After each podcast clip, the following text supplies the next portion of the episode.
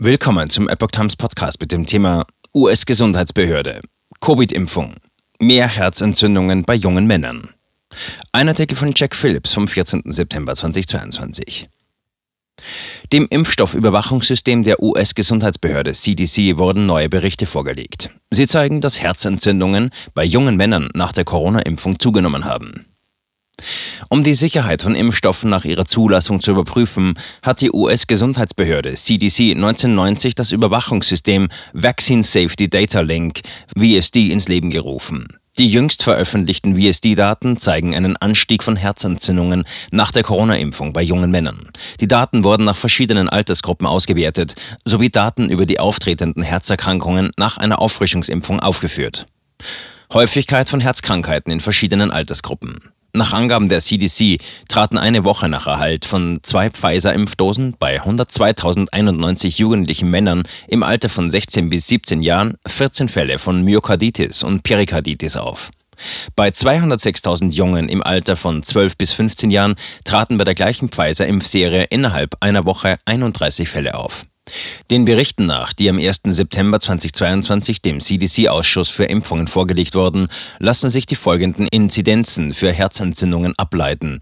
In der Gruppe der 12- bis 15-Jährigen liegt sie bei 150,5 pro eine Million, also etwa ein Fall auf 6600 Impfungen. Und in der Altersgruppe der 16- bis 17-Jährigen liegt die Inzidenz bei 137,1 pro eine Million, also etwa ein Fall auf 7262 Impfungen.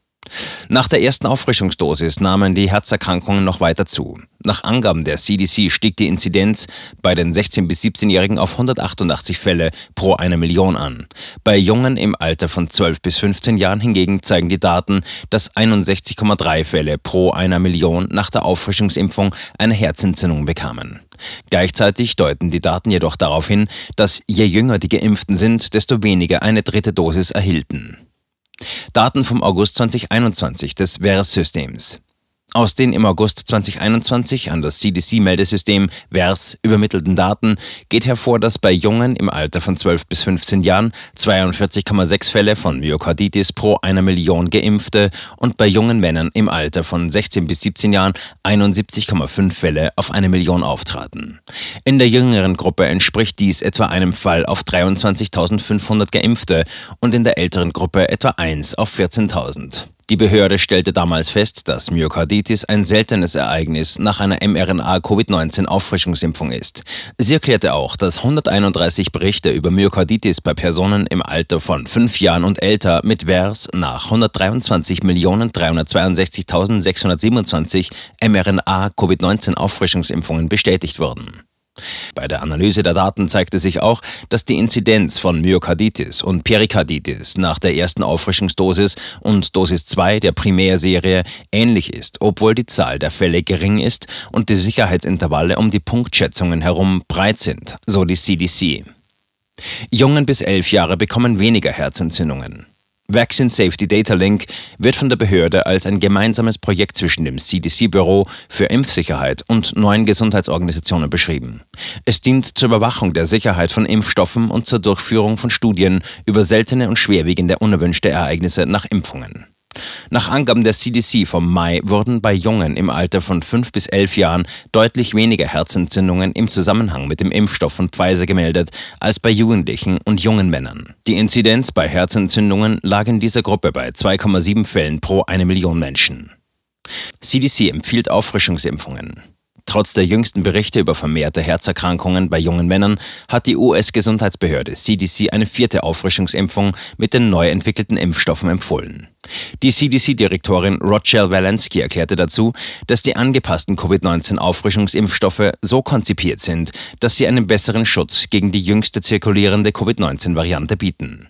Sie können dazu beitragen, den Schutz wiederherzustellen, der seit dem letzten Impfstoff nachgelassen hat, und sind darauf ausgelegt, einen breiteren Schutz gegen neuere Varianten zu bieten, so Walensky weiter. Die Empfehlung sei das Ergebnis einer umfassenden wissenschaftlichen Bewertung und einer soliden wissenschaftlichen Debatte.